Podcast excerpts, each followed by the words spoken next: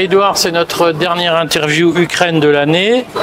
Euh, on va, puisque l'été arrive, on va prendre quelques vacances, demi-vacances. Nous, on a quand même trouvé un endroit bruyant pour faire cette interview, puisque nous sommes habitués euh, aux endroits bruyants. Nous sommes devant chez Bernard Arnault, à Samaritaine. Euh, ceux qui ont un peu de qualité d'image devinent au loin la place Dauphine et le pont Henri IV, devenu pont Neuf. Euh, que, quelle est l'actualité sur l'Ukraine dont il faut absolument parler aujourd'hui? Alors, l'actualité, c'est la semaine prochaine. Euh, il y a un sommet de l'OTAN à Vilnius. Euh, et alors, c'est là-dessus que se focalise tout. Euh, d'une part, les Occidentaux qui exigent de la part des Ukrainiens des résultats, et d'autre part euh, les Ukrainiens qui essayent, euh, pour remplir le contrat, euh, qui essayent d'effectuer une percée sur la ligne de défense russe. pour l'instant, on n'a rien vu se passer de, de décisif. Euh, à tel point même que les, euh, les, les Russes et un certain nombre d'observateurs militaires, des, des, officiers à qui j'ai parlé du, du, côté français, me disent on ne comprend pas euh, cette obstination à essayer de percer une ligne qui est quand même extrêmement bien défendue. Alors il faut se rappeler que l'offensive russe, elle a, elle a commencé le, le 4 juin, l'offensive ukrainienne, pardon, l'offensive ukrainienne, elle a commencé le 4 juin et jusqu'à maintenant, il y a eu peut-être quelques centaines de mètres, mais euh, des gains précaires, des contre-attaques euh, du côté russe, donc euh, il ne s'est rien passé de décisif. Or, selon les estimations, on a eu entre 10 000 et 15 000 morts du côté ukrainien. Donc en fait une opération, une opération pour rien, avec en plus ce qui fâche les, pays de l'OTAN, c'est la destruction d'une partie du matériel qui avait été fourni, avec en particulier la perte selon là encore des estimations qui seront à vérifier, mais euh, d'environ 15% euh, des, chars léopards qui ont été mis à, disposition. Donc tout ça, ça crée une atmosphère avec euh, les Ukrainiens qui ont essayé dans les 3-4 derniers jours de convaincre les Occidentaux qu'il fallait créer une sorte d'accident majeur autour de la, centrale d'Energodar. Le problème, c'est que la centrale d'Energodar, elle est tenue jusqu'à preuve du contraire par, par les Russes. Et donc, euh, à partir de là, euh, euh, les Occidentaux sont très hésitants parce qu'effectivement, une provocation sur une centrale nucléaire, ça risque de, de, faire une escalade avec, les, avec les Russes. on a donc une situation qui est bloquée. Comme on le sait, il y a un sommet de l'OTAN qui doit avoir lieu début juillet, enfin 10 juillet, 10, 12 juillet, 12, 11, 13, 12, 11, 12 juillet. Euh, la veille, le 10 juillet, le gouvernement vient d'annoncer, le gouvernement français vient d'annoncer qu'il interdisait la marche pour la mémoire d'Adama Traoré. Euh, les lecteurs du courrier savent que j'ai osé faire un lien entre les événements dans les banlieues et la préparation de ce sommet. Est-ce qu'on sait à quoi ce sommet de l'OTAN va servir, euh, notamment au regard de la guerre en Ukraine? Alors, le sommet de l'OTAN va être, euh, va être un test euh, entre les, les, deux factions du côté occidental, j'allais même dire du côté américain. Vous avez la, faction des néoconservateurs qui veut absolument pousser la guerre le plus loin possible.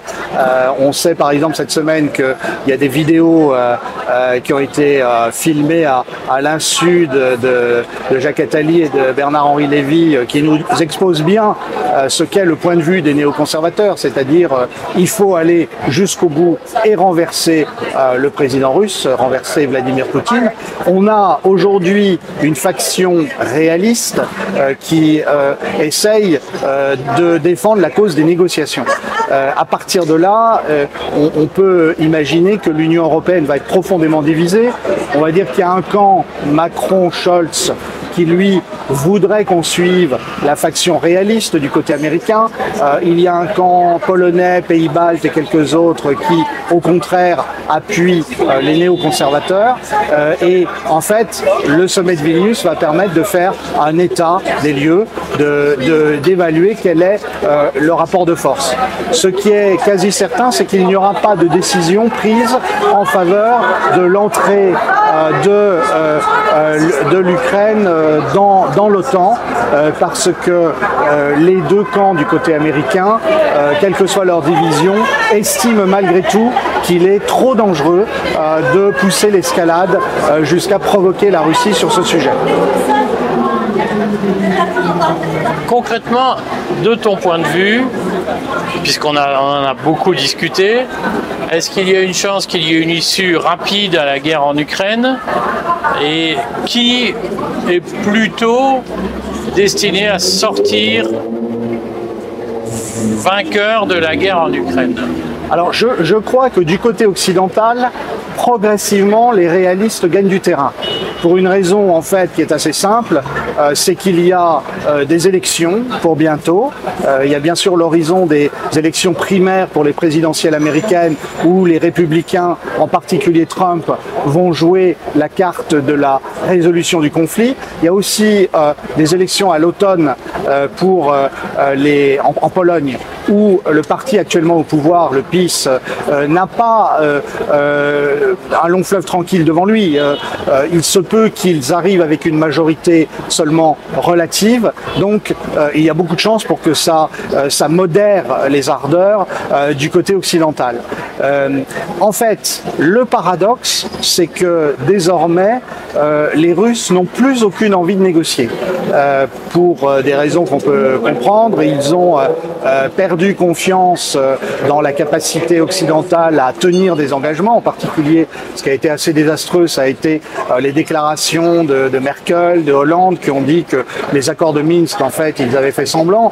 Euh, J'ai déjà dit plusieurs fois, je, n'y crois pas sur le fond. Je pense qu'à l'époque, les acteurs se disaient c'est peut-être une façon de sortir la crise, mais dire après coup, on a fait semblant, c'est tendre une perche à Moscou pour dire à quoi sert de négocier. Si on ajoute euh, les traces de doigts sur les murs qu'ont laissé les services occidentaux euh, lors du putsch de, de, Prigogine, avec peu de discrétion, euh, on, peut penser qu'il n'y aura pas de, volonté de négociation du côté russe immédiatement. Donc, il se peut qu'on on soit parti encore pour 8 à 10 mois de conflit avec une négociation finale qui sera tout à fait laborieuse. Alors justement, Prigogine, Loukachenko dit qu'il n'est plus en Biélorussie. Où est Prigogine Et toi, ce que tu confirmes, c'est l'information que nous avons donnée d'une certaine façon dès le début, à savoir qu'il ne s'agissait pas d'une maskirovka, mais d'une opération euh, en connivence avec les services occidentaux. Alors, autant je crois que pendant la crise, il n'y a pas eu de Maskirovka, il y a eu une opération euh, en, connivence avec les, Occidentaux. Euh, autant maintenant, euh, je, je me méfie et je crois qu'il faut vérifier à, plusieurs fois l'authenticité de ce qu'on rapporte. J'ai bien vu cette déclaration de Loukachenko, j'ai bien vu sur les réseaux sociaux, il y a, des tas de gens qui nous expliquent qu'en gros, ils sont plus performants que les, les services de renseignement et donc ils ont des cartes, des cartes des avions. Ils nous expliquent, sans nous apporter de preuves, que ça c'est l'avion de, de Prigogine qui s'est déplacé. Moi je serais prudent. Euh, je serais prudent. Je pense qu'il y a un jeu complexe, que dans ce jeu complexe, il n'est pas sans intérêt euh, du point de vue russe que euh, Prigogine et un certain nombre d'hommes de Wagner soient présents en, Biélorussie, mais je n'en sais pas plus. Est-ce qu'il faut s'attendre à des bouleversements cet été sur le front ukrainien, notamment des provocations américaines, des, une tentation d'escalade, euh, ou est-ce qu'on peut partir en vacances confiant sur nos deux oreilles euh, Ni l'un ni l'autre. Je pense, euh, Eric, il est très probable que nous ayons à nous retrouver pour une session extraordinaire en plein milieu du mois d'août. je ne dis pas que c'est sûr à 100%, mais prévoyons-le.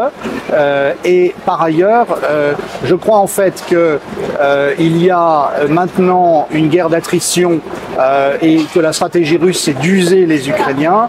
Pendant combien de temps les Ukrainiens pourront-ils continuer à envoyer des hommes au front? Euh, On voit bien que c'est de plus en plus euh, euh, difficile.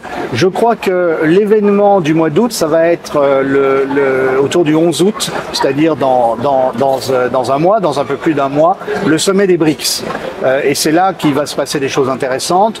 Non pas que les BRICS soient déjà en mesure d'annoncer la création d'une monnaie commune, ça je crois que c'est trop tôt pour ça, mais en revanche, on aura très clairement la démonstration que euh, aujourd'hui euh, il y a euh, un monde qui s'est polarisé avec d'un côté le monde occidental et de l'autre les BRICS qui sont de plus en plus attirants pardon pour un certain nombre de pays en particulier en particulier en Afrique ça pas neutre que le prochain sommet des BRICS se passe en Afrique du Sud.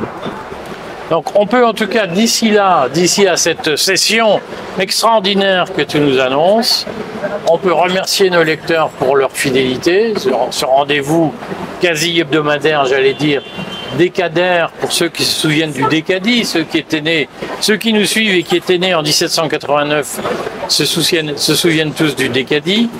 Euh, il y a eu un, vrai engouement pour cet événement, pour ce rendez-vous. On les remercie tous et puis euh, tenez-vous euh, informés. On va prendre un tout petit peu de vacances, même si on restera présent, mais plus en pointillé. Et s'il y a un événement, on reprendra du service pour vous informer heure par heure de ce qui se passe. En fait, notre problème, Eric, ce sont les deux Vladimir. C'est-à-dire qu'on ne sait pas ce qui nous concocte tous les deux. Il y a Vladimir le russe et Vladimir l'ukrainien et euh, on, est, euh, on est à la merci euh, de ces deux hommes. Donc effectivement, prenons des vacances, mais avec un billet de retour pour se retrouver. Voilà, comme, le, comme Hergé le disait dans Tintin, il faut toujours se méfier des Vladimir. À bientôt mes amis. À bientôt.